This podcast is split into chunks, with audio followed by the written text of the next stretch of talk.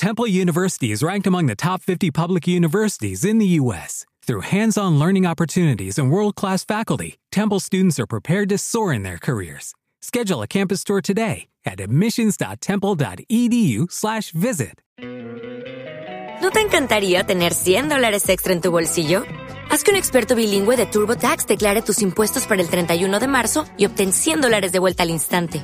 Porque no importa cuáles hayan sido tus logros del año pasado, TurboTax hace que cuenten. Obtén 100 dólares de vuelta y tus impuestos con 100% de precisión. Solo con Intuit TurboTax. Debes declarar para el 31 de marzo. Crédito solo aplicable al costo de la presentación federal con TurboTax Full Service. Oferta sujeta a cambios o cancelación en cualquier momento.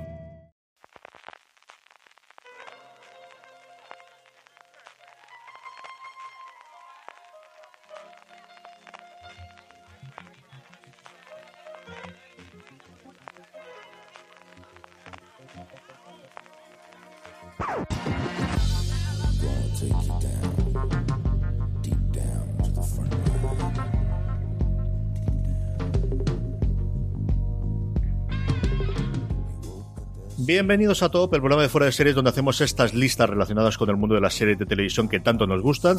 Estamos ya en julio, hemos pasado el Ecuador del año y empezamos a tener un buen número de series y miniseries que nos han gustado lo suficiente como para aventurarnos a decir que acabarán en esas preciadas listas de lo mejor de año cuando concluya este 2019.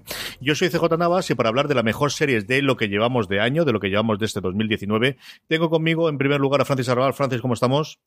Pues otro podcast más y este de los que nos gustan, ¿no? De, hablar de las mejores series del año. Eh, en este caso va a ser de mitad de año, todavía nos queda la otra mitad, pero bueno, de, esta, de estos top 10 que vamos a hacer cada uno, yo creo que van a estar muchas a lo largo del final del año porque ha sido potente el arranque de 2019, ¿eh?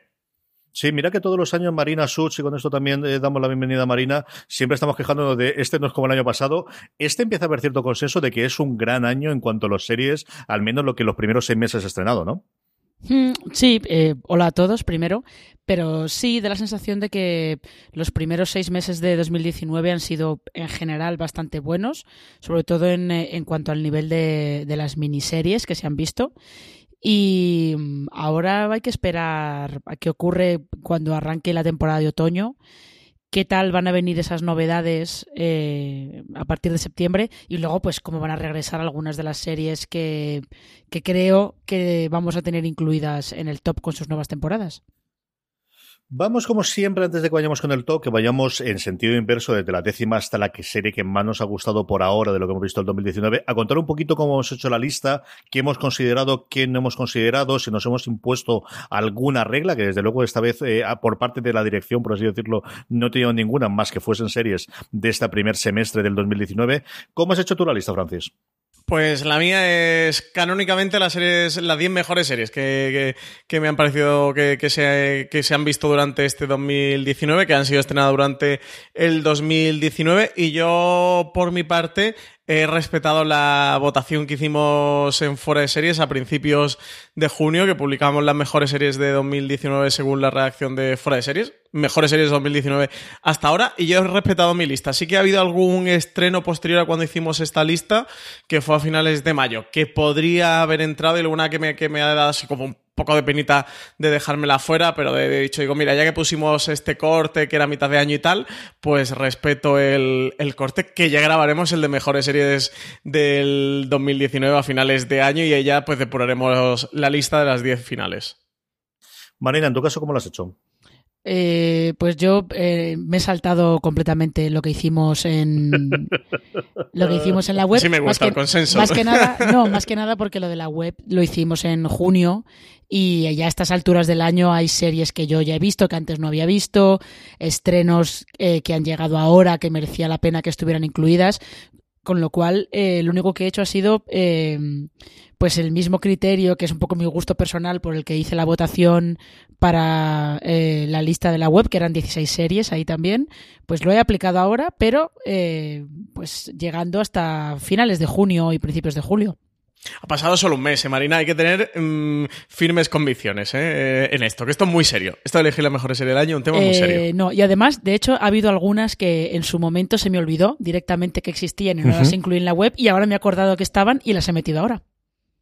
Yo estoy a punto de hacer lo mismo de Marina, de pegarle fuego totalmente a la lista que hice en su momento, por varias razones. Primero, porque este ha sido, yo creo que el cuatrimestre que menos series he visto desde que llevo haciendo 12 años fuera de series, por un cúmulo de circunstancias laborales y personales. Ha sido de verdad complicadísimo. Y, hombre, no es que estuviesen las únicas que he visto, porque he visto más de la genial top 10, pero sí, desde luego, eran series, y yo también me obligué un poquito cuando hicimos ese listado, series que había visto completas, de las cuales había podido verla entera. De hecho, hay varias de las series de las que todo el mundo tendrá la cabeza cuando hablamos de las mejores series de principio de año que no van a estar en mi top y yo lo aviso desde el principio antes de que me llevan los tomates y me griten absolutamente de todo porque no he terminado de verla porque de verdad que no he tenido tiempo y porque hay son muchas de esas ocasiones series que a estas alturas me apetece verlas con tranquilidad en el sofá y con la televisión y pudiendo ponerla volumen o hacerlo y cosa que es tremendamente complicada en mi casa hacerlo. Eh, eso por un lado y luego por otro lado porque había alguna de ellas que sí que puse pues porque me apetecía ponerlas y porque apetecía reivindicarlas un poquito cuando hicimos el top y al final las he mantenido. Así que prácticamente así que va a ser exactamente el mismo que puse en su momento y tener un poquito de, general. Hay tres o cuatro series que estoy terminando de ver ahora mismo que sé que entrarían en el top 10. Lo que no sé es cuál se quitarían, si quitarían directamente la décima o la novena o a la reestructuración, pero bueno, ya comentaremos y hablaremos después cuando hagamos los stat tracks de, qué podríamos incluir y qué podría meter. Vamos sin más dilación a hacer el top 10 y empezamos por Francis Arrabal. Francis, ¿cuál es tu décima serie favorita de lo que llevamos del 2019? Pues la mía es la serie de producción original de TNT, Bota Juan, una comedia conformada por ocho episodios de no llega a media hora, unos 25 minutos aproximadamente, eh, guionizada por Diego San José, protagonizada por Javier Cámara, el papel de ese Juan Carrasco, un ministro de Agricultura que quiere postularse para presidente del, del gobierno, una comedia, sátira política a la española muy divertida, que Diego San José eh, confesaba que tenía ciertos referentes en Armando Iannucci y que, había seguido muy cerca su y, por ejemplo, lo que había hecho en VIP, una serie con la que me lo he pasado muy bien, que se estrenó a finales de enero, nada, arrancando el 2019 y ya fue una de las sorpresas de este año. Marina, ¿cuál es tu décima? Eh, pues mi décima es una con la que yo eh, siempre me propongo nunca hablar de ella con Francis, bueno, empezamos bien, vamos bien. Empezamos bien. Francis sabe perfectamente. No, no, no. Francis ya, ya, sé que no es This ya lo sé, ya sé cuál es. Sabe perfectamente cuál es y sabe por qué. Porque no es por la calidad de la serie, sino, sino que es por otros temas eh, otros temas externos a la serie, como quien dice. Tangenciales. Tangenciales. Que es, eh, yo en el décimo, esta sí que es una novedad con respecto a, la lista que había hecho para la web, esto la he incluido yo ahora nueva, es la segunda temporada de Scam España.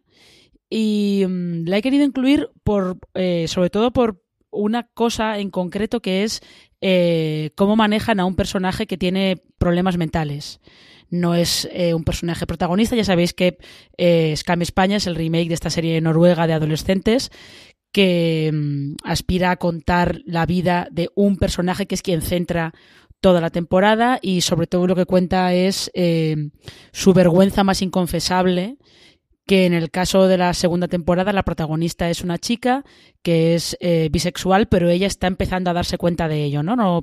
Todavía no es capaz de ponerle un nombre a lo que le está pasando.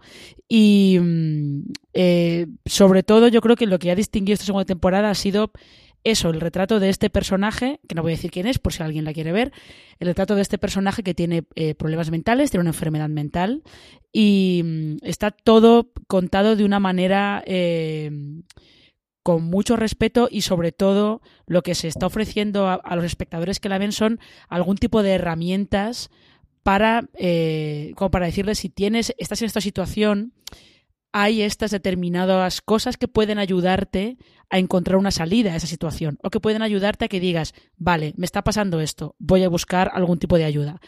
Y creo que han conseguido que lo que se veía en la primera temporada, que era una serie, bueno, adolescentes, bien, con unos actores que estaban empezando, se notaba que eran todos muy nuevos, pero había algún actor por ahí que no estaba mal, y aquí han dado un salto adelante, eh, creo que bastante interesante, y sobre todo han, han tenido una toma de partido eh, por tener eh, esos protagonistas femeninos protagonistas femeninas que están bastante bien dibujadas que, creo que merecía por lo menos estar este, este reconocimiento aunque fuera cerrando la lista. Marina, ¿y cambio tanto como para decir la gente que vea directamente la segunda temporada o se pierde muchísimo si no ve la primera? No, se puede ver la segunda sin haber visto la primera. Eh, porque hay que muchos tener en personajes, hay muchas cosas distintas, ¿no? No, no, no, no hay muchas cosas distintas. Eh, la principal diferencia es que en la primera temporada se centra en uno de los personajes, en Eva, y todo gira a su alrededor, con lo cual tú no ves nada de lo que ella no esté viviendo. Y en la segunda, Eva pasa a segundo plano y la protagonista es una de sus amigas, Chris, que en la primera temporada habías visto muy poco y ahora todo lo ves eh, a través de sus ojos. Con lo cual, bueno, puedes saltar sin ningún problema a la segunda temporada. Mi décima es eh, una de las series que estuve de luego en todos los top el año pasado y que yo creo que también estará en el este, aunque yo sí que he notado una bajada eh, con respecto a la primera temporada y es Killing Eve. Killing Eve, cuando es buena, sigue siendo una serie sencillamente sobresaliente, pero se le notaba, yo creo, en determinados momentos a lo largo de la temporada, pues que al final era demasiado complicado rizar el rizo y el, cómo sigues haciendo ese juego del gato y el ratón, por momentos yo creo que se les fue. El final, mm, ahí me sigo debatiendo yo si me gusta o, o no me gusta o cómo me ha parecido a ver qué ocurre con la tercera temporada con un nuevo cambio de showrunner, pero como decía antes, los dos otros episodios, especialmente cuando ya dos juntas están en, en pantalla, cuando vuelven a estar, es una serie que tiene, pues eso, la química maravillosa y absoluta que tiene entre sus dos intérpretes y que está en esos momentos sencillamente espectacular. Killing Eve, la segunda temporada que hemos podido disfrutar este primeros del 2019, es la décima serie en mi top 10 de series de eh, lo que llamamos de año. Francis, tu novena. Pues precisamente la segunda temporada de Killing Eve, CJ, yo sí que, estoy de acuerdo con las críticas que he cosechando en la segunda temporada o parte de las corrientes críticas con que, con que esta temporada ha bajado un poquito el pistón de la primera. Quizás ese elemento sorpresivo de descubrir al personaje de Polastri o al de Villanelle ya no lo teníamos, eh, lo habíamos perdido a mí eh, entiendo parte del rumbo que toman esta segunda temporada en el que, el que ha cambiado de showrunner, ya no ha estado eh, Phoebe Waller-Bridge. En la tercera va a volver a cambiar de showrunner, han querido ir un poco pasando el, testigo en cada mm, temporada. Me gusta durante la segunda quizás una parte casi de, de ejercicio de, tirar a un James Bond, de ir viajando por el mundo, ir moviéndose, llevar un paso más allá de lo que ya apuntaba en la primera temporada. Eso en, esta segunda, que la veo más a un Killing Eve enfocado con un James Bond, quizás eso, la temporada en general me, me cae un poquito. No, no, sé vosotros qué pensáis. Si puede ser más el efecto sorpresa, cómo han conducido los dos personajes hasta el desenlace final de lo que ocurre, donde en esta segunda temporada ya no está esa tensión no, no resuelta, ¿no? Donde los personajes siempre están a punto de tocarse, pero finalmente se, se separan, sino que durante esta segunda temporada gran parte de, la serie sí que los personajes conviven en un mismo espacio. Pero eso, creo que sigue siendo muy buena, es muy divertida, eh, tiene un humor negro como ninguna, y eso, y por algo le ha valido a Phoebe Waller-Bridge el fichaje como guionista de, James Bond 25, porque este Killing Eve fue mucho Killing Eve, y Daniel Craig que quería que hubiera un poquito de Killing Eve en su nueva película James Bond. Eh, yo que sepáis que eh, estoy en un 80% en desacuerdo con vosotros, pero ya os contaré por qué más adelante. Así me gusta, que, con spoilers, Marina, di que sí, di que sí. Cebando, cebando. vamos, ahí. vamos anunciando. Bien hecho, bien hecho ahí. ¿Cuál es tu novena entonces? Pues mi novena es justo una serie que también es, viene de una, de una guionista británica muy reconocida. Además, muy reconocida, curiosamente, entre los guionistas de series españolas, eh, la tiene en un altar, que es Sally Wainwright. Es la primera temporada de Gentleman Jack que es una serie en la que eh, lo que más destaca es eh, su protagonista principal, que es una persona real, Ann Lister, una terrateniente del siglo XIX, que ya era muy distinto que una mujer llevara, llevara la hacienda y que se dedicara a dirigir sus tierras siendo eh, aristócrata en, en, Inglaterra, o que no se solía hacer. Y luego, además, encima, Anne Lister era lesbiana y ella pretendía vivir como tal y pretendía casarse entre comillas, evidentemente, con, eh, con otra mujer, ¿no? Y vivir como un matrimonio de la manera más abierta que podían hacerlo en el siglo XIX. Eh, es verdad que tiene cosas, tiene como unas subtramas alrededor de los arrendatarios de las tierras de Lister que no funcionan tan bien, que son como más convencionales, pero lo que lo curioso es justo que es un drama de época romántico contado de una manera muy convencional, pero con una historia que no es nada convencional, que es la historia de amor entre Ann Lister y su vecina Ann Walker. Y ahí es donde está, la serie está realmente muy lograda y sobre todo que tiene una interpretación central de Suran Jones que es una cosa fabulosa. Sin esa eh, interpretación de, de Jones, la serie, la serie probablemente se caería, no conseguiría funcionar de ninguna manera. Y está, sencillamente espectacular y esa rotura continua de la, de la cuarta pared que tiene por momentos en, ella. Mira que a mí me gustó muchísimo eh, en Doctora Foster, pero aquí yo creo que es el papel de su vida, de lo, de lo que hemos visto ahora desde luego en su carrera. Está sencillamente espectacular. En Gentleman Jack, que tenemos una temporada confirmada, ¿no, Marina? La confirmaron hace recientemente poco, ¿no? Sí, sí, la confirmaron eh, cuando se estrenó en BBC, porque esta es una coproducción de estas de BBC y HBO. Primero se vio en HBO un mes más tarde o así se estrenó en BBC y en cuanto se, se estrenó el primer episodio, eh, BBC la renovó directamente. Ha estado haciendo unas, unas medias de 6 millones de espectadores mm, cada semana en BBC, con lo cual era una renovación clarísima. Cantada, cantada. Mi novena, bueno, pues si Francis tenía en su novena mi décima, yo eh, le tomo la mano y hago exactamente lo mismo, y es que mi novena también es Bota Juan. Él ya ha hablado del papelón sencillamente espectacular de Javier Cámara, también del trabajo en los guiones de Diego San José, que, bueno, quizás es la, sorpresa para los que no le seguían más allá de, de, de sus exitazos en cine, especialmente ocho apellidos vascos, pero era alguien al que yo le tenía muchísimo cariño, tenía muchas ganas de ver qué podía hacer en esta serie, y yo siempre que hablo de Bota Juan rompo una alza, especialmente por el elenco que tiene alrededor Javier Cámara y especialmente María Pujalte. Yo creo esa relación que tienen de amistad y de, tanto que además creo que puede aportar muchísimo en una posible y esperemos segunda temporada de, de, de, dónde vienen ellos, ¿no? Desde cómo salieron de Logroño y cómo han llegado a la capital juntos de la mano y lo que han tenido que sacrificar los dos, que es algo que se nos va dejando entrever a lo largo de la primera temporada y esa relación que tienen de los dos es mira qué papeles eh, chulos, mira qué personajes divertidos, entretenidos y buenos a lo largo de la primera temporada, pero esa relación que tienen entre, entre ellos dos a mí me parece lo mejor y el mayor hallazgo que tiene Bota Juan, que es la serie que ocupa el noveno puesto en mi top. Francis, tu octava. Pasamos mucho tiempo juntos, ¿eh, CJ? Sí, sí al final que que no, estas cosas se trasladan. Mi octava posición es para una serie um, de la BBC, es para Years and Years, serie creada y guionizada por Russell T. Davis, creador que estuvo como showrunner en Doctor Who de 2005 a 2010, después creó la, la trilogía de Cucumba, Banana y Tofu, eh, creador también guionista de Aver English Scandal, una de nuestras miniseries, de las miniseries de la redacción de Fuera de Series del año pasado. Y en este Years and Years, que tiene como protagonista a Emma Thompson, entre, entre otros, como son la familia de los Lions. Eh, es, eh, bueno, se ha decidido muchas veces, yo creo que es muy acertada definición, de una mezcla entre This Is Us y Black Mirror, en el sentido que tenemos a esta familia de los Lions, eh, que, que, vamos a seguir a lo largo de, varias, de varios años. Bueno, concretamente es una, es una década porque la serie arranca en 2019 y termina justo en 2029, así que es una década exacta. Y la curiosidad es esa, que, va hacia adelante, que va hacia el futuro. Normalmente cuando se han contado este tipo de historias ha sido en el pasado, pues avanzar desde los años 80 hasta la actualidad. Eh, estoy hablando de cuéntame.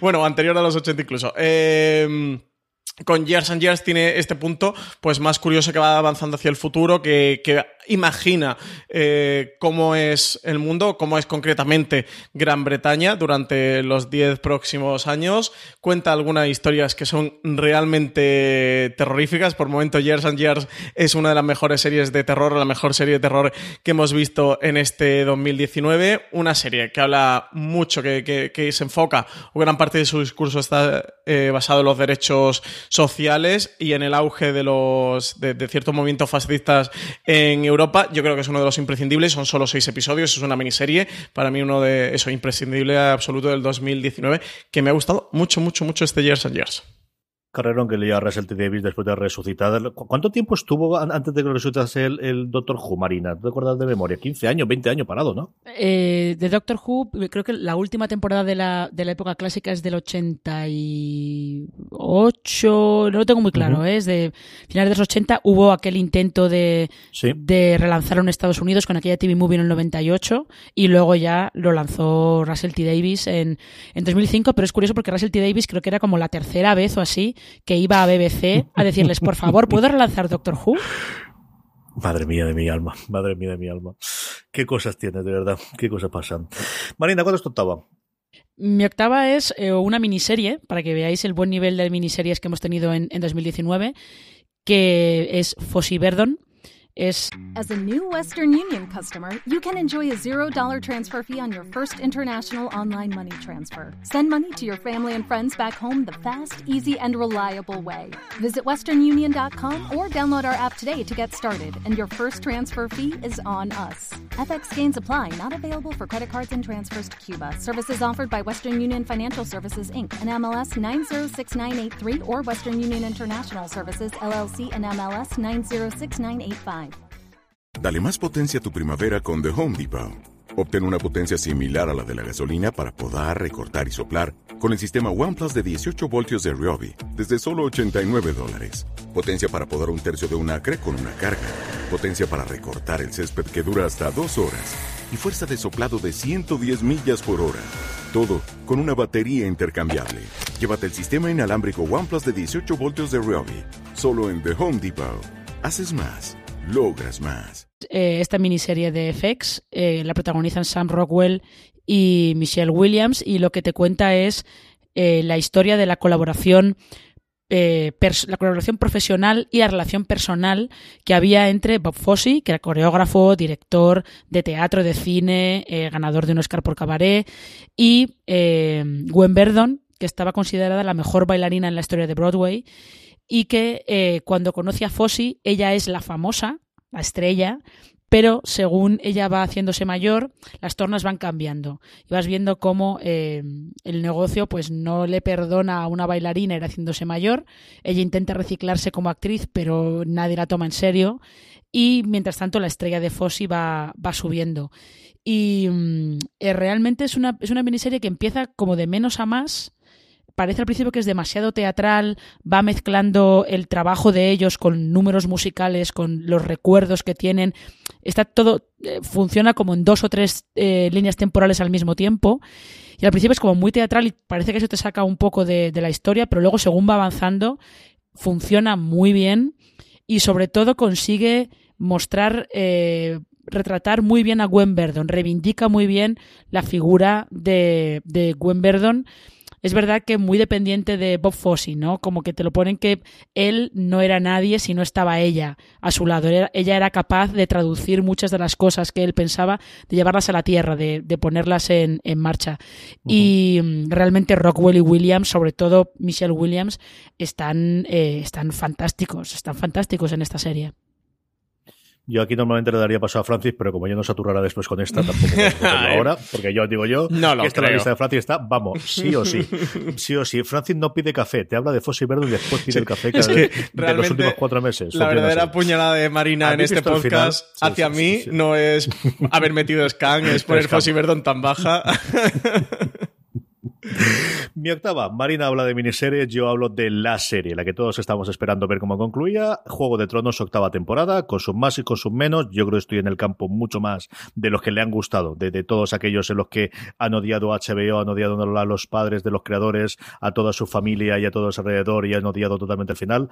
A mí me ha gustado mucho la temporada, me ha gustado bastante su final, con sus salvedades, que ya comenté en su momento en los distintos programas especiales que le dedicamos cuando, cuando ocurrió dentro de, de fuera de series y el fin de una era, porque al final, queramos o no, especialmente sus últimas cuatro, cinco, pero sobre todo cuatro temporadas, ha marcado el marchamo de lo que tenía que ser el fenómeno de la serie de televisión, las que todo el mundo va buscando su trono, aunque luego de repente sus tronos durante un mes y medio, dos meses, al menos en España, lo ha tenido una serie de la que ha salido de la nada, como en su momento ocurrió también con Juego de Tronos, que no nos olvidemos que, que- que en sus primeras temporadas era una serie totalmente desconocida por la que nadie daba ni dos duros ni, ni ninguna confianza. Juego de Tronos se nos ha ido, nos quedan sus precuelas, nos queda su historia, nos queda el que todo el mundo, como decía, se vaya a disputar su trono en las próximas dos temporadas dentro de estas guerras del streaming en las que estamos totalmente inmersos y ocupa el puesto número 8 de mi top 10 de lo que he visto hasta ahora en este 2019.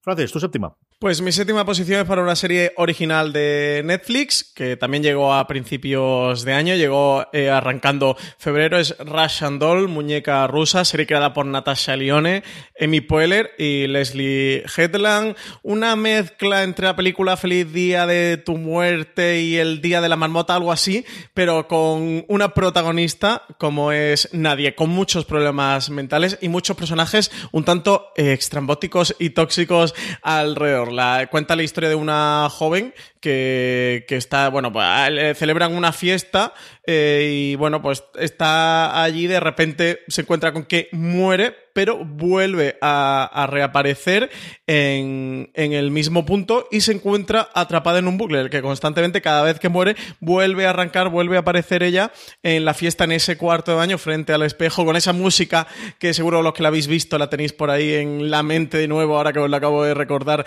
taladrandos, una musiquilla tan pegadiza. Y una sorpresa de, sin duda, de Netflix, solo ocho episodios de 25 minutos que su éxito le ha valido una segunda temporada que parece que, están eh, preparando y a mí ha sido la sorpresita de las cosas más agradables eh, de lo que llevamos de año dentro de Netflix, esta muñeca rusa. Desde luego fue la primera gran sorpresa. Podemos discutir si ha habido alguna más después a lo largo del año de Netflix, pero sí, lo que quizás fue por 13 razones, o incluso la primera temporada de Stranger Things, salvando la parte del fenómeno hace tres años, yo creo que desde luego eh, en este primero de año, junto con, otra más, pero yo creo que desde luego la ha sido muñeca rusa. Marina, ¿cuál es su séptima? Mi séptima también es, una serie de Netflix, miniserie en este caso. Eh, con esta sí que había expectación por ver por ver que, cómo iba a salir, qué iba a hacer, porque era la primera serie que hacía Ava DuVernay para Netflix, serie de ficción, y es Así nos ven, que es esta, esta miniserie sobre los cinco de Central Park, eh, cinco chavales que en 1989 fueron acusados de eh, violar y dar una paliza a una mujer en Central Park. Estos cinco chavales hay que especificar que eran menores de edad, adolescentes, y eran todos negros o latinos. Y la chica era blanca. Con lo cual, pues ya os podéis imaginar eh, el lío que se montó ahí, encima en una Nueva York en la que la, tasa de criminalidad era muy alta y en la que teníamos a Donald Trump poniendo anuncios a toda, a toda página en los periódicos pidiendo la pena de muerte para estos cinco chicos.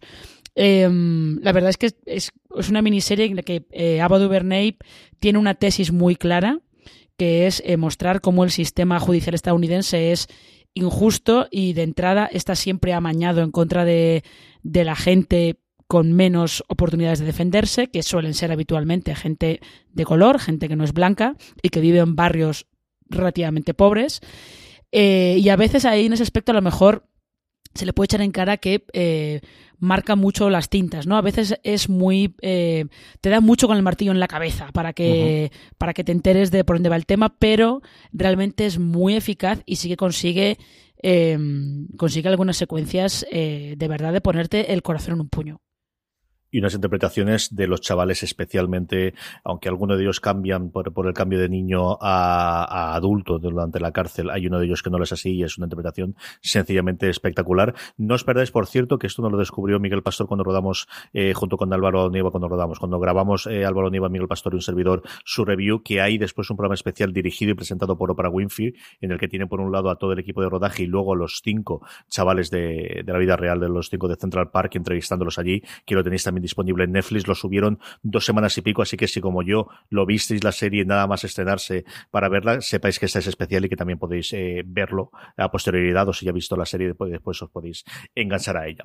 La séptima mía es una de las dos rarezas que tengo dentro de mi top 10 y es una serie que a mí me fascinó cuando vi su piloto, me parece de lo mejorcito que he visto este año. Es en una de las que hay que entrar y es de una plataforma que va a dejar de serlo nada porque no sabemos qué quiere ser mayor como es YouTube y estoy hablando de Wayne. YouTube evidentemente tiene el grandísimo éxito de, bueno, la continuación de Karate Kid alrededor de, de Cobra Kai. Tiene un montón de series interesantes, sobre todo alguna cosita de ciencia ficción, pero lo que yo creo que le salió más redondo es esta absoluta ida de pelota de un amor adolescente con mezcla del humor de, la gente que hay detrás, que es parte del equipo de guionistas y de creadores de Deadpool, tiene un tono de, humor negro como tiene esa y es sencillamente hilarante. A mí el primer episodio me fascinó y a partir de ahí es una road movie entre dos personas que se acaban de, conocer, entre un chico y una chica adolescentes, con un montón de personajes totalmente alocados en un mundo sí que parece el nuestro, pero con cosas muy extrañas, con motos, con coches, con disparos, con violencia, con un poquito de todo y con un humor muy, muy especial. Si no lo habéis descubierto, los dos primeros episodios, como siempre, están gratuitos y dentro de nada parece que a la vuelta de verano van a abrir las compuertas, se van a hacer disponible a todo el mundo las series, así que quizás será el momento de, de ver si no estáis suscritos a día de hoy a YouTube Premium. Wayne, de verdad que al menos el primer episodio es de estas que vale la pena que os acercáis porque si os gusta ese será una de vuestras series favoritas de este 2019, como es lo mío y por eso está en el puesto número 7. Francis, tu sexta.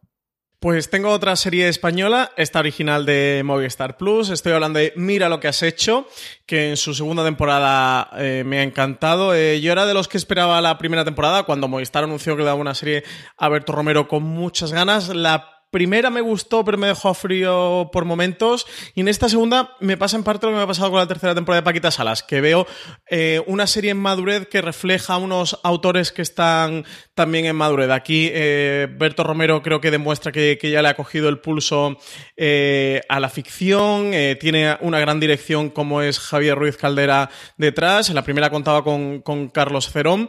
Y una serie que, tiene dos episodios que, que me guardo, que que me disfruté muchísimo y que, se me, han quedado en mi retina, como son eh, Sudor y Lágrimas y El Hijo de Beto, en especial el final del, primer episodio de esta segunda temporada de Mira lo que has hecho. De me parece una cosa absolutamente sensacional. Así que recomiendo que os acerquéis a esta serie, que, que es una mm, dramedia, comedia de autor, eh, por momentos, por momentos de comedia, por momentos de drama, Berto Romero lo explicaba, que, que mira lo que has hecho, él combinaba la comedia y el drama constantemente, porque era lo que hacía la vida. Eh, y de verdad, recomendar que os acerquéis a ella, en especial eso a esta segunda temporada. La serie va a continuar, está confirmado que va a tener una tercera temporada de Movistar Plus, espera que llegue en torno a mm, creo que es marzo el mes que entre febrero y marzo el mes que se suele estrenar en, Movistar Plus, así que nada, serie protagonizada por Berto Romero, creada por Berto Romero y guionizada por Berto Romero, mira lo que has hecho. Una del esqueleto de comedias que se le está quedando a Movistar Plus, que prácticamente son los que le mantiene Marina toda la programación año a año. Tiene estas dos, tres comedias que le están quedando y que están funcionando y le están funcionando tremendamente bien, ¿eh? Ya, sí, porque tiene esta, tiene vergüenza, que también le funciona eh, bastante bien. Y bueno, luego tenía. Eh, quería tener de Madrid que todo exactamente, pasado, Exactamente, que ahí al final se quedó, se ha quedado por el camino. Pero sí, de momento parece que lo que mejor le sigue pasando lo mismo a Movistar que le pasaba siempre, que lo que mejor le, ha ido funcionando son las comedias, aunque últimamente ha tenido, ha tenido un par de dramas que, que yo creo que sí que les han funcionado bien. Sí. Con lo cual, bueno, Sí, a nivel de visionados, los thrillers creo que es algo que también les está funcionando a la plataforma y se nota porque apuestan decididamente por ello. La mayoría de series que han producido son, son thriller y se nota que, siempre, que al final es un género que tiene mucha demanda dentro de las series en general y del pago en particular. Marina, ¿cuál es su sexta? Pues mi sexta, esto ya es eh, una tercera temporada, ya no es un estreno. Es una serie que está plenamente consolidada, que es The Good Fight.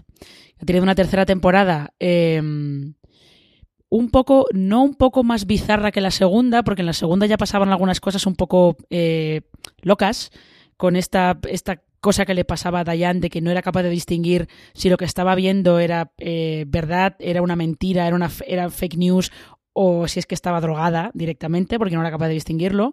Y en esta yo creo que al meterse más en, en cómo, eh, cómo, el clima social y político que ha creado Trump los eh, descoloca por completo el mundo de, de, estos protagonistas liberales y progresistas que tiene The Good Fight y cómo ellos se intentan adaptar pero no son capaces de hacerlo del todo y eso les termina de les termina de, trastocar y eh, les va haciendo meterse en unos jardines de los que no son muy conscientes de las consecuencias que tienen, que es lo que le pasa a Diane con ese grupo, de repente, ese grupo eh, de protesta y de acción demócrata para, actuar contra las bases de Trump.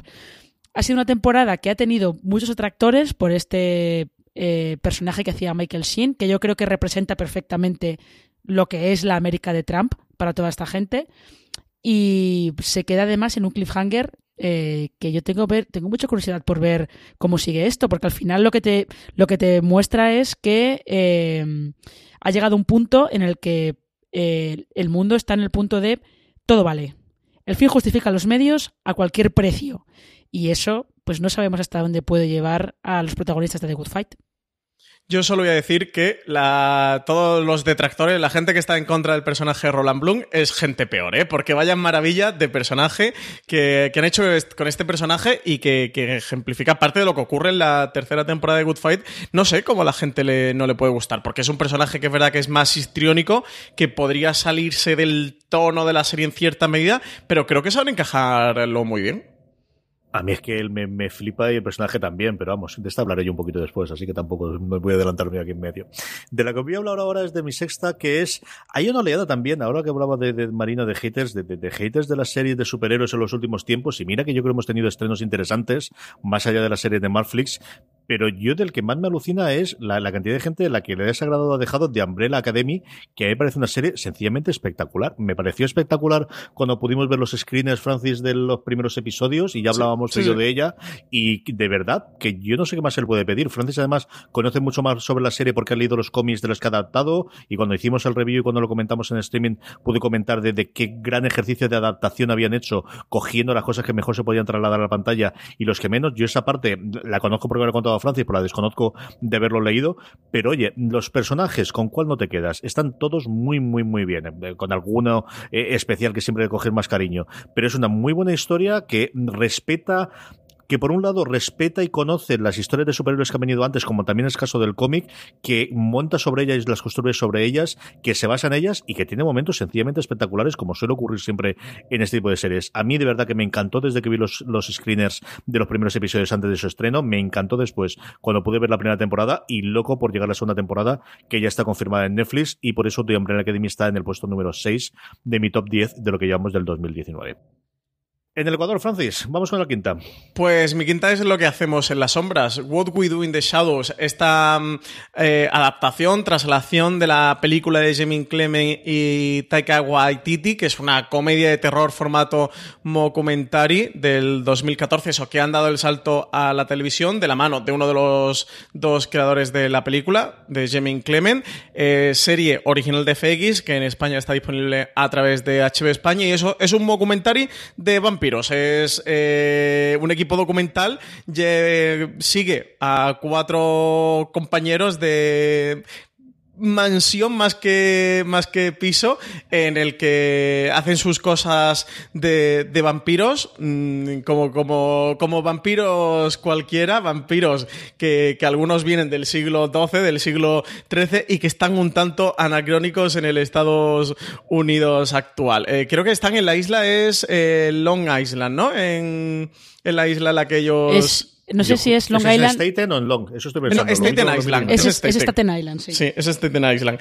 Y una, una serie muy, muy, muy, muy divertida. De verdad, sin duda recomendarla. Tiene 10 episodios de una hora. Para mí tiene alguna de las mejores escenas y de los mejores episodios de lo que hemos visto por ahora en 2019. El vampiro psíquico eh, es un auténtico hallazgo interpretado por Mac Prox. Es una maravilla. Es un personaje que, que incorporan eh, nuevo la serie, que, no había en la película un personaje de ese tipo, y es bueno, pues un vampiro que en vez de alimentarse de la sangre de sus víctimas, se, alimenta de agotarle las energías a base de darle la turra, como no, es oficinista, y como no, en el segundo episodio en City Council va allí al consejo un poco allí de, la zona a darle también la turra ya a los funcionarios eh, de, la, de la administración, un personaje muy divertido que tiene otro personaje como Guillermo, que es un guanabí de vampiro, un personaje vampiro, eh, perdón, un personaje humano que quiere convertirse en vampiro desde que vio a Antonio Banderas en entrevista con el vampiro y es su referente en la vida y quiere ser como él. Y una serie que también incorpora a otro personaje muy interesante con respecto a la película, como es Nadja, que es un personaje femenino que en la película no teníamos. En la película eran eh, cuatro compañeros de piso masculinos y aquí sí que eso, pues han incorporado un personaje que no es vampiro, como es Guillermo, y han incorporado también a, una mujer, esta sí vampírica, como es Nadja, y, también a un, un vampiro psíquico. Yo recomendarle a todo el mundo tanto que haya visto la película y la haya disfrutado, de verdad que se anime con la serie, porque no solo la respeta y esté en el, en el espíritu, en la sintonía de la película, y es que eso, Jamie Clement es el productor ejecutivo de, esta serie, ha sido el creador de, la serie, de hecho él guioniza el primer episodio y, el último es quien lo firma. Taika Waititi, que sí que no ha estado eh, como responsable de la serie de televisión porque estaba dirigiendo varias pelis, sí que ha estado como director en el primer episodio y creo que también en el séptimo, en el del juicio, el de Trial, también estaba él como director y en el último, en, Ancestry. Y eso, tiene episodios eh, que, no lo podéis perder. Esta es una de las comedias que hay que ver. Si estáis buscando así una comedia para el verano y tal, sí que es un tanto particular, porque un documentary eh, que no suele encajar a todo el mundo. Y ya de vampiros, ni os cuento, pero si entráis en el tipo de humor y en el estilo y en lo que te plantea lo que hacemos en las sombras, que más allá de la comedia también es interesante cómo aprovechan el punto de ser mm, vampiros, de estar muy deslocalizados y, muy anacrónicos para reflexionar sobre el Estados Unidos actual y tiene por ahí mucho mensaje y tiene mucha carga. Yo creo que sí que es una serie que podéis llegar a disfrutar. Sí, yo creo que sí, lo que tiene es, es eh, pues como ocurre normalmente con las comedias, ¿no? Que te entres en el estilo de humor, porque además tiene un humor muy, muy personal y muy particular, que, que yo sé que a mí, por ejemplo, me encanta, pero a mi señora esposa que vio, creo que aguantó Lorena como un minuto y medio, pero qué tontería están viendo y a partir de ahí se quedó. es una reacción que, puede pasar. por cierto, está confirmada para segunda temporada, ¿eh? Tendremos segunda temporada. Marina, ¿cuál es tu quinta? Eh, pues mira, aquí es una de las que yo he metido porque se han estrenado en este, en este mes desde que hicimos el, el top de las mejores series de 2019 hasta ahora de la web, que es la tercera temporada de Paquita Salas. Eh, que ya, bueno, ya más o menos hemos hablado un montón de Paquita Salas, he escrito un montón de esa temporada, pero realmente creo que, merece la pena eh, destacar no solamente el juego de espejos y el juego meta que han hecho Javier Calvo y Javier Ambrosi con esta temporada, con todas sus referencias y los guiños a, partes de, su, de sus vidas y de sus carreras profesionales, sino también, por supuesto, el guiño y la referencia y el juego, el triple tirabuzón eh, con salto mortal meta, que es el último episodio con toda la historia de Anna Allen, sino que creo que eh, realmente es una temporada en la que se ha visto una serie... Eh, de madurez, como quien dice, ¿no? Una serie con las ideas muy claras que sabían que querían contar y que mm, pues ha vuelto a dejar otra vez momentazos, momentazos geniales y otra vez frases que puedes estar citando hasta la saciedad y ya sabéis que yo tengo un límite y el mío es que se metan con Belinda Washington. Yo esta es de las que me he dejado fuera por respetar la regla esta autoimpuesta de hacer la misma lista que habíamos votado y no hacer varias diferentes a lo largo del año. Sin duda, eh, si no, la habría metido. ¿eh? Paquita Salas, la tercera temporada es una auténtica maravilla. Yo creo que poca gente que, nos escuche en fuera de series eh, no habrán visto Paquita Salas porque hablamos muchísimo de ella en, en cualquiera de nuestros podcasts. Pero si hay alguien por ahí que no la ha visto, sin duda recomendarla. Y para mí, esta tercera temporada, lo hablaba antes con Mira lo que has hecho en su segunda temporada, es la mejor y creo que es la que los Javis demuestran esa ya madurez autoral y donde sí que dan de verdad un, paso adelante con, con, la serie. es una serie mayúscula, no es la webserie que, que nació en Fluxer, que era muy ingeniosa, que era muy divertida, que estaba muy bien trabajada, pero que no dejaba de ser una webserie. Yo creo que ya es una serie propia eso y en letras grandes. Marina, el otro día en streaming hablaba yo con Francis comentando un poquito cuál fue la experiencia, porque yo lo vi por streaming, Francis estaba allí en vivo y en directo, pero tú no solo estabas en vivo y en directo, sino que luego compartiste el escenario con los Javis allí. ¿Qué tal la experiencia con ellos y cómo fue el día del último fuera de ser de la temporada que dedicamos a ellos y a Paquita Salas? Eh, pues a ver, es que eh, ellos siempre tienen, tienen muchas cosas que contar y lo saben contar de una manera que es, muy amena y es, y es muy divertida. Y sí que se notaba, yo creo, que ellos querían decir muchas cosas con, con la temporada de Paquita Salas. Y querían decirlo también en, las, en todas las entrevistas y en todos los actos promocionales que han hecho de la serie. Y en este, en el FDS Live, pues ellos contaron algunas cosas que no habían contado nunca, como por ejemplo cómo consiguieron fichar a Anna Allen para que apareciera en la temporada, eh, algunas ideas que habían tenido y que no habían entrado en, en, otros, en otras partes y que habían incluido en Paquita Salas, como ese piloto que tenían de, de una concejala de la que se filtraba un, un vídeo sexual, que iba a ser otra serie, pero luego decidieron reciclarlo y meterlo en Paquita Salas. Eh, yo creo que fue un evento eh, bastante, estuvo entretenido, estuvo divertido y luego realmente ellos contaron algunas cosas muy interesantes sobre, sobre el proceso creativo de esa tercera temporada. Programa, por cierto, que ya está disponible ¿eh? en formato podcast, que lo podéis escuchar aquí en la cadena de podcast de Fuera Serie CJ. Todo el que no lo haya visto ya en YouTube o viniera en directo está disponible en, podcast. ¿Y cómo ponerse a hablar allí delante de 400 personas que habría allí en Fundación Telefónica? Porque además, lo de Alberto tiene mérito que sale al principio, pero tú que además ya está todo el mundo caliente y sales a mitad de hacer la sección, ¿cómo es la sensación esa, Marina? Hombre, bien, porque realmente, como tú dices, Alberto ya ha roto el hielo. Ha roto el hielo, ha estado hablando un rato con, con los invitados y cuando tú llegas, simplemente llegas para poner un poquito de, bueno, vamos a refrescar un poco el tema y así los invitados también eh, se refrescan un poco, no están hablando todo el rato de, de, la serie, de ellos mismos, que hay gente a la que le encanta, pero también hay gente que de vez en cuando necesita un pequeño descanso de eso. Entonces, bueno, pues hablar de, de, series relacionadas o de otras series eh, está bien. Además, en este caso estuvo todavía mejor porque descubrimos que los Javis eh, no solamente son fans de The Comeback, sino que también son fans de Smash, que resulta que hay un, como un pequeño guiño a un capítulo muy concreto de Smash en la temporada. O sea, descubrimos un montón de cosas que yo no pensaba que fuéramos a descubrir.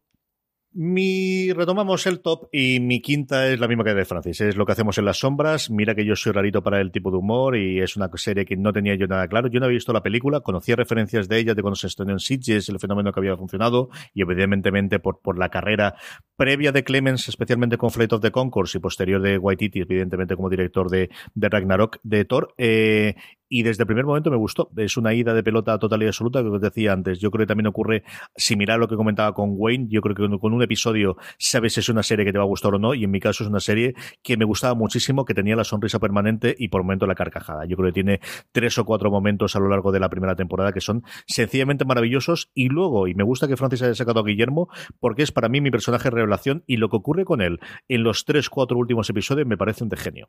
O me parece de cómo alguien que iba a ser solamente secundario sí, sigue siendo secundario, pero el giro que hacen con él en los últimos tres episodios me parece maravilloso y tengo muchísima curiosidad por ver qué hacen con Guillermo en la segunda temporada de lo que hacemos en las sombras. Francis, ¿tu cuarta? Pues hablaba antes de ella, Marina, serie de CBS All Access, eh, The Good Fight con su tercera temporada.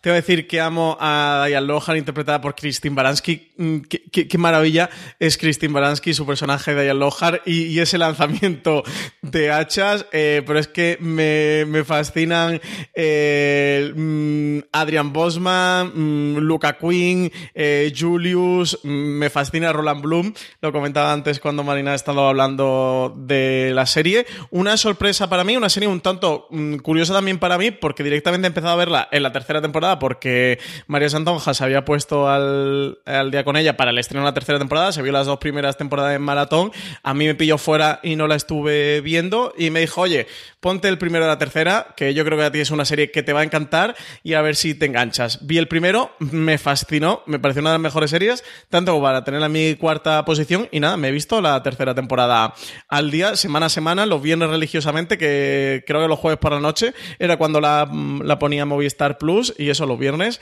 religiosamente la hemos ido viendo episodio a episodio durante los 10 episodios que ha tenido esta tercera temporada y que todavía tengo pendiente recuperar las dos primeras temporadas. Tengo aquí, esta es mi primera tarea pendiente veraniega de huecos de estrenos va a ser revisitar las dos primeras temporadas de Good Fight, una de las series que me parecen más interesante como bien explicaba Marina, en esta tercera temporada ya aprovechan mucho todo el tema de la administración Trump y lo que está ocurriendo en Estados Unidos. Una serie que tiene mucho reflejo de la realidad, que toca temas actuales, temas que están en el, en el debate internacional. Y yo está recomendarla 100% a la gente que no se acerque por ella, como yo, por ser serie de abogados, que, que se quiten esto, porque The Good Fight es muchísimo más, sin decir nada peyorativo de la serie de abogados, pero esto no es, entre comillas, un, y digo entre comillas, ¿eh? eso es impeyorativo, un simple procedimental de abogados, es muchísimo más. A partir de ahí, madre de Dios, todo lo que construye en The Good Fight. Y recomendar, aprovecho también para recomendar el podcast review que grabó Alberto Rey eh, junto a Cristina Mitre y María Santonja de esta tercera temporada, un review muy interesante en el que también cuentan muchas curiosidades sobre la serie, sobre los King y sobre esta tercera temporada. Sí, señor. Marina, ¿cuál es tu cuarta? Aquí yo ahora me voy a ir a, otra comedia, ya que estamos, estamos incluyendo comedias en, el top ten. Pues yo me voy a ir a por una comedia que además nos ha tenido con el corazón en un puñito, como dice una amiga mía, estaba en un puñito, porque eh, Netflix nos la había cancelado y luego la ha repescado un canal de estos pequeñitos que pertenecen a CBS, que es Día a Día, la tercera temporada de Día a Día que eh, es una sí es una sitcom familiar que se graba en plató eh, con lo cual pues tiene todas las cosas tradicionales de este género, pero es que realmente eh, el equilibrio que consigue entre los chistes y los momentos emocionales eh, es de, lo mejor que hay en el género ahora mismo en, en televisión. Y ya no solamente es que Rita Moreno sea diosa, reina, diva y todo lo que vosotros queráis, sino que además eh, está muy bien cómo tratan eh, los problemas eh, psicológicos y emocionales que arrastra su protagonista de, la guerra de Afganistán, de haber sido enfermera de combate en una zona de guerra. Eh, está muy bien, tiene mucho corazón, es muy divertida y por fin está bien que Pop que es ese canal pequeñito de cable que es propiedad de CBS, la haya rescatado porque de verdad no parecía justo que fuera a terminarse en Netflix en la tercera temporada, sobre todo cuando eh, le cuesta tantísimo que mm, las críticas son muy buenas, pero le cuesta muchísimo encontrar cierta atracción entre el público, cierta atracción entre los premios y que además es de estas series que Netflix las cancela en la tercera temporada, debe ser en cuanto se acaba el contrato con el estudio que las produce y además las cancela en plan de llevan un mes en la plataforma, liquidadas, hachazo al canto. Entonces, bueno, pues oye, está bien que haya podido encontrar un hogar para tener una segunda vida. Si tuvieses que apostar, Marina, ¿quién crees que trae esta serie aquí a España? Siendo. Netflix. Sería gracioso, ¿eh? Siendo, siendo de un canal que es propiedad de CBS, yo diría que Movistar, pero no lo sé. Uh -huh. Es una de las grandes curiosidades que tengo de, cómo van a, rentabilizarla, porque además, siendo CBS, como dices tú, tienen tradición de que ellos lo venden absolutamente todo. Así que yo no sé, yo también he pensado que Movistar podría ser la que da trajese aquí. Lo que no tengo absolutamente nada claro es dentro de toda esta complicación que tenemos de, los, de los derechos, quién se queda con los derechos de las, de las tres anteriores, si lo sigue teniendo Netflix, o si moverá al, nuevo, o qué ocurrirá. No tengo ni idea de, de qué ocurre con aquellas.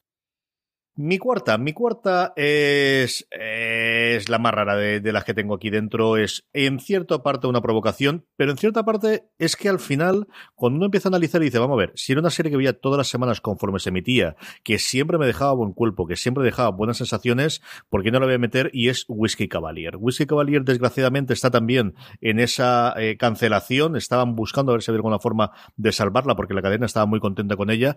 Y es una serie muy a la, a la antigua, muy a la hace 5 o 10 años con dos protagonistas principales como son Scott Foley y Lauren Cohan que están sencillamente espectaculares y luego un elenco alrededor de verdad que, que desde el primer, desde el cuarto o quinto episodio, desde el principio funciona muy bien, pero es que el tercer cuarto episodio ya funciona extraordinariamente bien. Es una serie pues eh, de en abierto estadounidense, con las ventajas que los inconvenientes que tiene aquello, rodada por toda Europa y se notan muchísimo los exteriores y que han podido rodar, pues eso, fundamentalmente en Praga y alrededores, pero, pero espectacular en cuanto, en cuanto a visión. Una serie de espías, una serie de acción, una serie entretenidísima, como os decía, con la química de ellos dos, pero especialmente con todo el grupo de, que tiene alrededor de apoyo de ellos.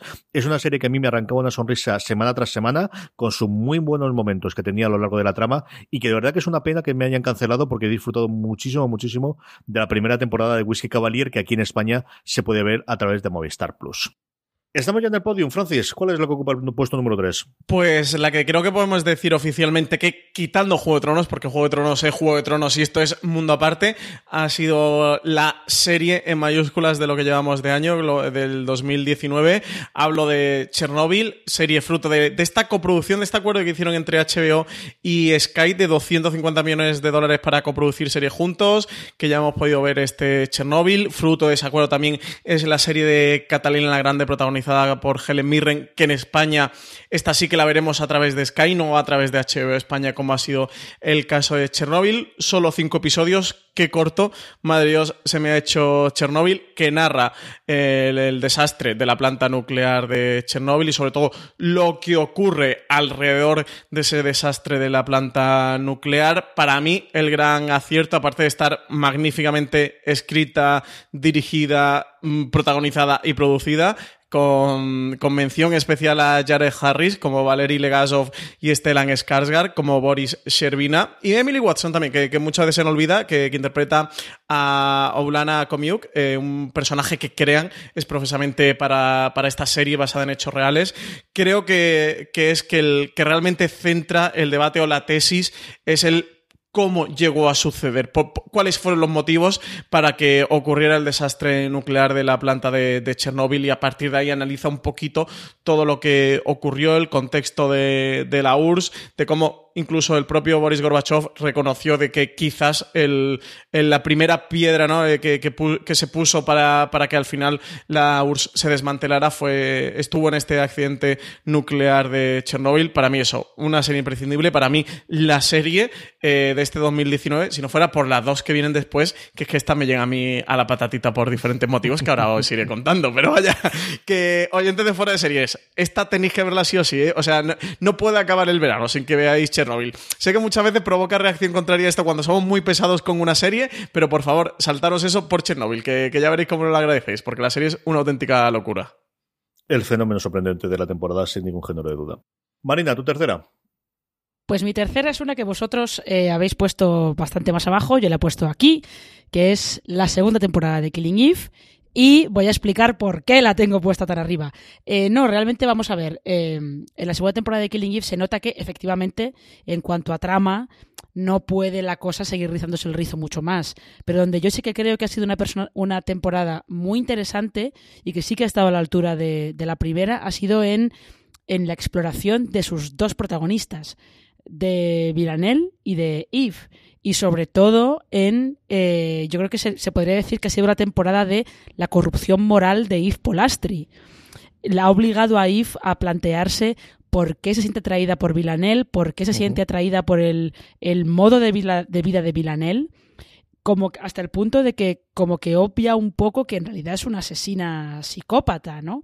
Y luego también obliga a Villanelle a, enfrentarse un poco, dentro de sus capacidades, claro, a, eh, a pensar qué es lo que siente por, por. Y claramente lo que siente por Eve es una atracción malsana, tóxica, posesiva, que se termina viendo en el final de la temporada.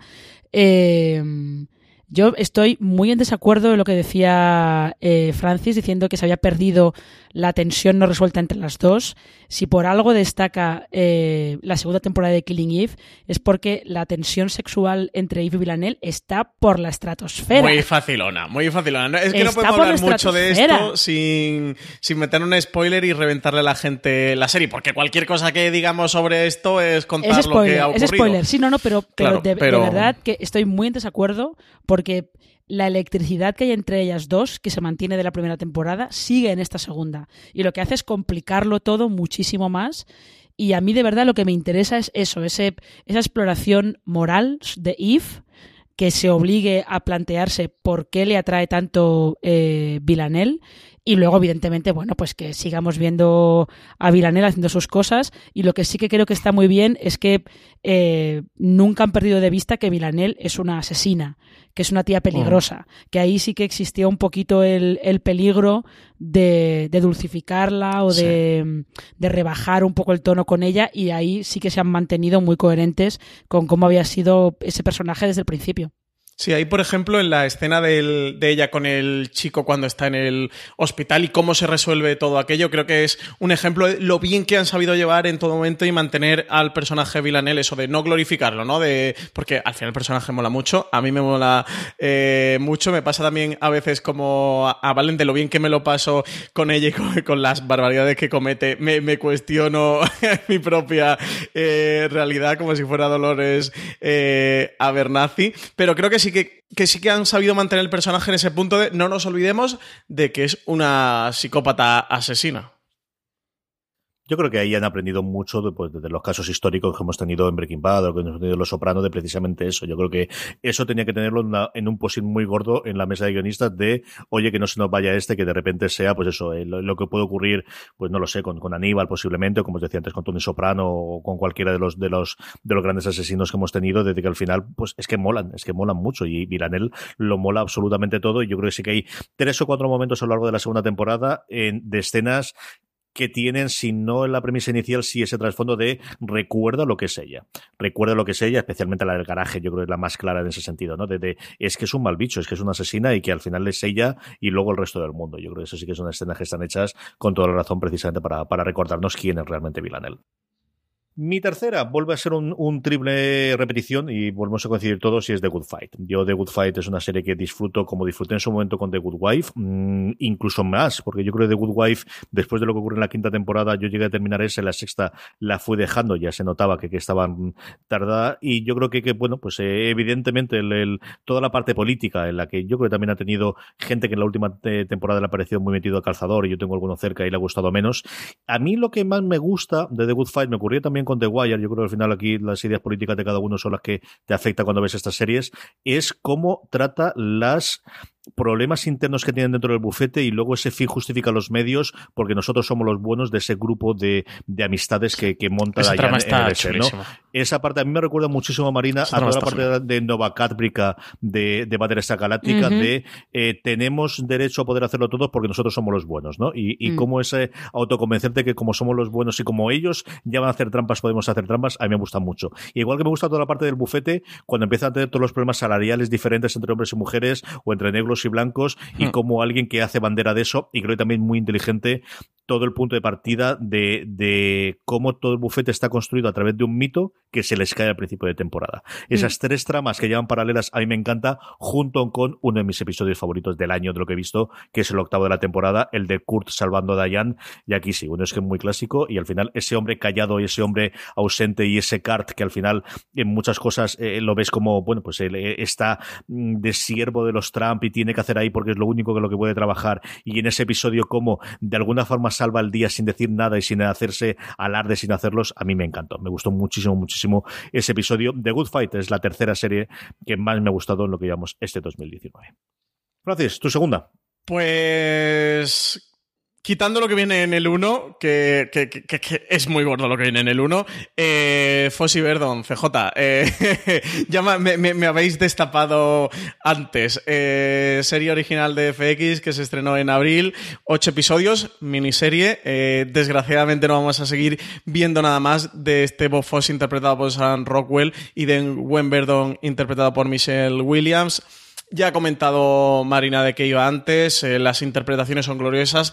Me parece que el, que el nivel de esta miniserie en cuanto guion y dirección es excelsa, que se va a enfrentar en los contra Chernobyl, por lo cual creo que a lo mejor, quitando la categoría de mejor interpretación femenina, que hay Michelle Williams sí que pueda conseguir. Eh, la estatuilla San Rockwell contra Jared Harris lo va a tener difícil. Pues Jared Harris está muy bien. Para mí San Rockwell está mejorado, pero Jared Harris es que está fabuloso. Y tiene detrás la miniserie de Chernobyl respaldándolo. Y yo creo que sí, que, la mejor estatuilla miniserie finalmente se la termina llevando Chernobyl. Pero bueno, yo me posiciono en el bando de Fossi Verdon. Sé que estoy en el bando de los, de los menos, estoy los del beta frente a los del VHS que me va a tocar perder. En la, en la próxima gala de los Emmy he disfrutado muchísimo Chernobyl, pero eso, voy a ir con Team Fossi Verdon a tope. Yo sin duda recomendarla, eh, ya solo por los números musicales que tiene, que, retrata de, las obras que pusieron en pie Bob Fossi y Gwen Verdon, como son Cabaret, o, Chicago All That Jazz eh, merece, merece la pena. Todo lo que hacen con, con Cabaret, que además está casi segundo o tercer episodio de, de la serie, si sois fan del, de la película la vais a disfrutar mucho en la serie. Creo que es una serie, sobre todo, y por eso la pongo tan tan alta en, en mi lista, que, que, tiene muchísimo alma, que habla muchísimo sobre la condición humana, sobre lo bueno y lo malo, que tenían mucho estos dos personajes, tanto Bob Fosse y Gwen Verdon, estaban cargados con, con muchas de las virtudes, pero también con muchos de los defectos de los seres humanos, y es el punto que, que tengo con, con Fosse y Verdon, y que para mí la encumbra en la segunda posición de las mejores series del 2019 por ahora. Marina, ¿cuál es tu segunda? Pues mi segunda es una que eh, de la que ya habéis estado hablando mucho, que es Chernobyl. Eh, y yo lo único que voy a añadir es que eh, es muy interesante que la tesis que has llevado Craig Massin, que es el, creador, el guionista de, de, la miniserie, él lo que quería era establecer un paralelismo entre cómo responde el gobierno soviético, sobre todo los funcionarios del gobierno soviético, cómo responden a esa catástrofe en Chernóbil, utilizando eh, propaganda oficial para que no se sepa nada, eh, dando datos incorrectos o directamente falsos, eh, para que no parezca que fue, fue todo culpa de ellos como fue realmente. Y eso es, es muy interesante el paralelismo que se establece con eh, otra vez, volvemos a, lo de antes, con la manera de hacer política de esos políticos muy populistas que están ahora subiendo al poder, o Trump directamente, para los que eh, la verdad como tal, los hechos no importan. Lo que importa es, como diría un tertuliano de Sálvame, mi verdad. Esta es mi verdad. Y si no, y si no te gusta, bueno, pues eh, te aguantas. Te aguantas porque tú tienes tu verdad y esta es la mía, ¿no? Y es un poco al final de lo que habla Chernóbil, que si ignoras los hechos, pues eso puede tener unas consecuencias bastante, bastante terribles, que es al final lo que pasó en Chernóbil. Sí, es el gran corolario final de, la serie, ¿no? Es ese debate sobre, sobre la verdad. Es que el último episodio de Chernobyl, o sea, tenéis que ver Chernobyl, pero es que eh, yo entiendo que coincidiréis conmigo, ya solo merecería la pena, obviando todo lo demás y todas las virtudes y, lo que, entre comillas, bien lo vais a pasar viendo la serie, digo entre comillas porque hay algunas cosas bastante duras y desagradables de ver, por ver esa escena de, de Legasov en el, en el juicio y ese gran monólogo que tiene sobre, sobre los hechos y sobre la verdad y sobre cómo se cuentan eh, lo, que ha pasado. Yo la línea de, lo que decía Marina, si os interesa esa parte, es que además la vi hace poquito, para una película que veo, leche, pues vuelvo a recomendarla y que no encuentro hueco, es, si no habéis visto La muerte de Stalin, que es la película que hizo Armando Iannucci, de hecho lo hizo cuando salió VIP, el, creador de The Thick of It y el creador de VIP, es sencillamente maravillosa. Hay un montón de actores conocidos y es, pues eso, que ocurre en la URSS cuando de repente, mm, sin esperarlo para nada, fallece Stalin y hay ese hueco de poder y todo el mundo empieza a correr e intentar ocuparlo. Es de verdad, por momentos hilarante, por momentos durísima, el ver pues, cómo ocurrían las sacas y cómo ocurría esos correos que salían de gente que había que matarla porque alguien había decidido que se les mataba o se les mandaba a Siberia directamente en, la época de Stalin. Es, una verdadera maravilla y pude verla, de verdad, es una de las cuatro o cinco películas que he podido ver en los últimos tres o cuatro meses. Lleva un montón de tiempo detrás de, de ella, de querer verla desde que, desde que se estrenó en los cines y me ha parecido sencillamente maravillosa.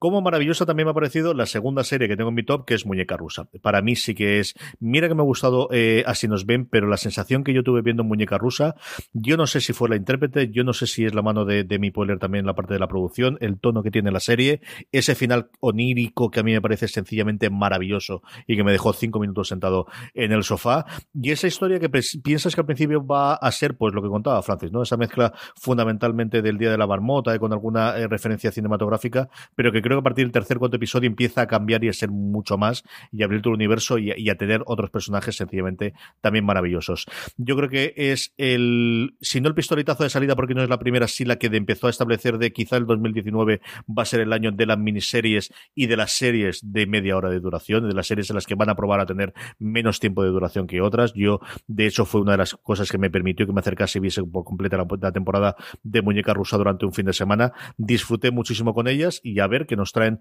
para esa segunda temporada que parece que de inicio tenían en la cabeza, pero que no estaba claro que iban a confirmar o no Netflix, porque a día de hoy la cosa están como están. Pero como os digo, si no lo he visto todavía, acercaros al menos ver hasta el tercer episodio, donde tiene el primer gran giro de guion de lo que nos va a tener el resto de la temporada. Muñeca Rusa es la serie que ocupa el puesto número 2 y hemos llegado al top. Francis, ¿cuál es la serie que está en el puesto número 1? Pues Juego de Tronos, CJ. Yo no me bajo de Juego de Tronos. Me ha encantado su última temporada. Me, me ha encantado el episodio final. Hemos estado hablando de ella eh, episodio a episodio en fuera de series en esos recaps que hemos hecho de Juego de Tronos eh, junto a Álvaro Niva y invitado en cada uno de los episodios un miembro de la redacción de, de fuera de series. A mí me parece una temporada impresionante. Aquí creo que mucha gente va a estar en desacuerdo conmigo porque esta temporada se ha llevado bastantes palos.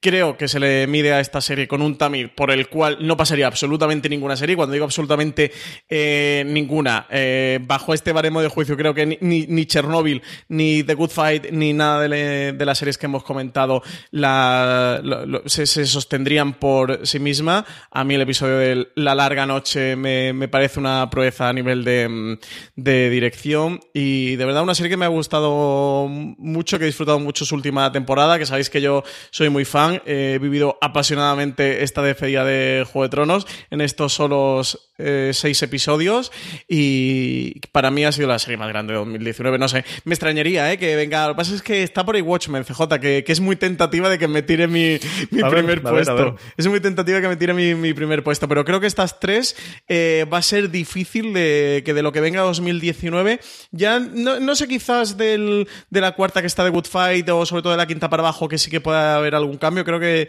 que mi podio, eso, va a ser muy difícil que, que consiga cambiarlo y nada que yo sigo defendiendo Juego de Tronos, sigo defendiendo su última temporada. Eso, creo que es la serie más grande jamás eh, hecha y la más grande eh, que, jamás hemos visto. Y por eso está en la primera posición de mi 2019, al menos por ahora. Marina, vamos terminando con esto. ¿Cuál es la que está en el puesto número uno? Eh, pues la que está en el mi puesto número uno no es tan grandilocuente como, como la de Francis, pero ya habéis hablado los dos de ella antes, que es Muñeca Rusa. Eh, yo la he puesto en el puesto número uno por esa evolución que va teniendo en la temporada. De al principio es una comedia, es muy divertida, sobre todo porque Natasha Lyon tiene un carisma que puede con todo. Eh, es muy divertida, está llena de frases geniales, como aquella cosa loca de jueves, vaya concepto y cosas así. Eh, pero lo realmente interesante de la serie es cómo se va volviendo más seria, más existencialista, cómo la va, obligando a Nadia, a su protagonista, con cada nuevo bucle temporal, cómo la va obligando a, tener esa sesión de terapia que nunca ha querido tener y que de, esta vez no le queda otra más que tenerla y más que pensar por qué le está pasando eso, por qué ella es así, por qué tiene los miedos que tiene, los traumas que tiene. Así que yo creo que por eso, por esa evolución que tiene a lo largo de la temporada. Es por lo que eh, Muñeca Rusa está, está en el número uno y también porque consigue sacarle jugo a ese, a ese high concept que no siempre es fácil aguantarlo más allá del primer episodio.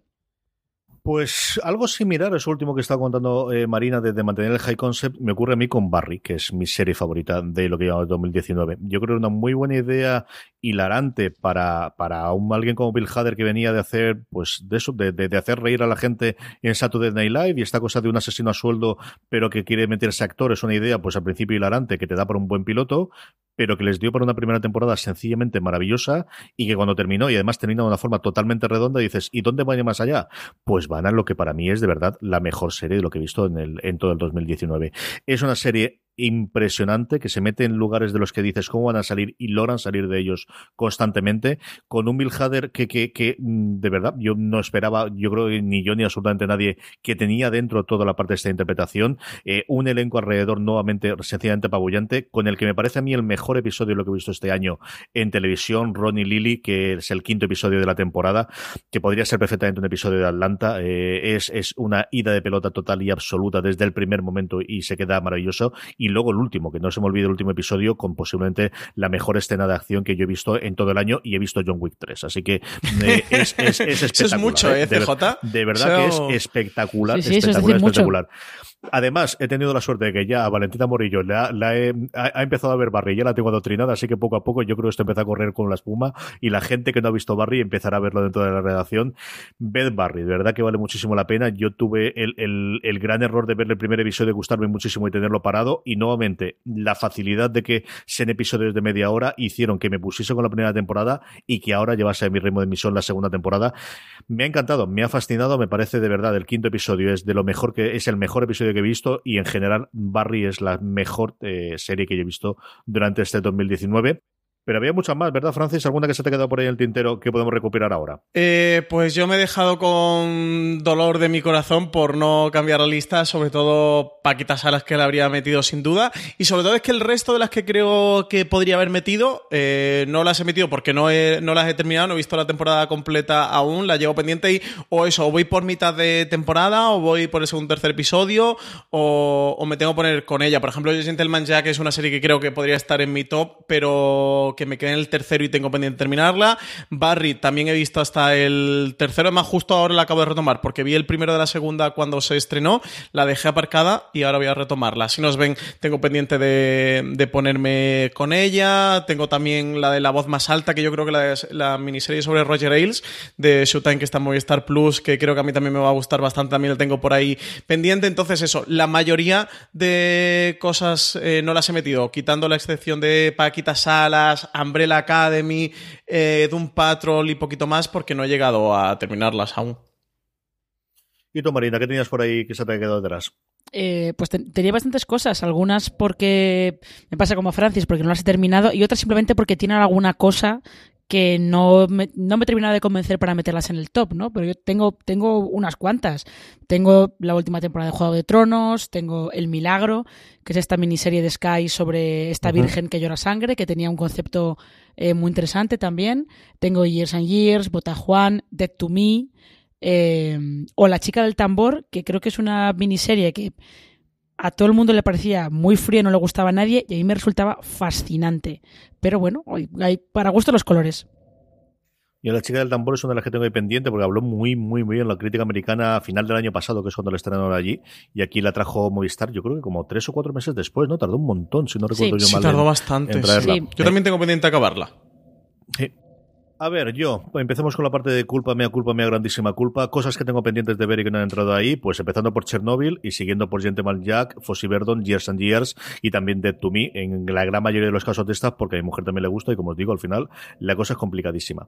Stranger Things me falta un episodio por ver ahora cuando estamos grabando y yo creo que entraría. A mí me ha gustado muchísimo la tercera temporada. Me gustó la primera y lo comentaba también con Francis en streaming cuando hablamos de ella, sin yo ser un grandísimo fanático de las, de las eh, series de aventuras o de las películas de aventuras y de niños de los 80. La segunda, bien con reservas sin pasarse, pero esa me ha gustado muchísimo. De verdad, a falta del último episodio que me falta por ver, me está gustando, me está entreteniendo me está divirtiendo muchísimo. Cosas que creo que podrían entrar, pero que no he empezado a ver ya, la tercera temporada de Legión, que yo te sigo defendiendo a capa y espada. De hecho, me he propuesto verla otra vez del primer episodio y, y enganchar ya con la tercera temporada. Y la voz más alta, que también la comentaba Francis hace un segundo. Y luego dos que creo que sí que estarían, pero que no he cambiado la, la lista con respecto a la que hice en su momento para cuando lo sacamos en la web, de series que sí que he visto completa, así nos ven y nuestra querida Paquita Salas. Y por último, por hacer la frica de aquí, porque solo hablamos de series, si no, estaría seguro, no sé si en el 1, pero desde luego en el top 3, mi nueva sesión televisiva en general, que es Songland. Acordaros de este nombre, cuando arrase aquí en España dentro de 3 o 4 años, como hizo La Voz después de venir la copia de The Voice, o como en su momento llegó Operación Triunfo después de llegar eh, American Idol, Songland, que es una reality acerca de cómo se construye una canción desde la idea original que lleva un productor o un creador se la presenta a la persona que la va a cantar y a partir de cuando un productor empiezan a cambiarla, empieza a modificarla, es mi nueva cita todas las santas semanas, es una verdadera pasada, es metiendo totalmente el sexo observado y así que aquí queda comentado, como os digo, dentro de dos años, cuando compren el formato y la traigan en España, ya sabéis, al menos recordar que yo lo comenté primero y yo lo dije que es una verdadera pasada como reality. Eso es más o menos lo que yo tenía por aquí y, y nada, con esto hemos terminado este top veraniego, desde luego, de las mejores series del 2019. Tenemos esa entrada que comentaba Marina previamente, en el que pusimos las 16 mejores, pusimos el corte en función de los votos que teníamos y nos salieron 16 series las que llevábamos eh, a partir de junio. Mucho más contenido, desde luego, en nuestro canal de podcast. Don Francis Arrabal, hasta el próximo programa de Fuera de Series. Pues hasta el siguiente, CJ. Marina Sus, hasta el próximo programa. Hasta el próximo programa. Y a todos vosotros, querida audiencia, mucho más contenido en fuera de series.com, mucho más contenido en nuestro canal de podcast, como os comentamos previamente, simplemente buscando fuera de series en vuestro reproductor. Hasta el próximo programa, recordad, tened muchísimo cuidado ahí fuera.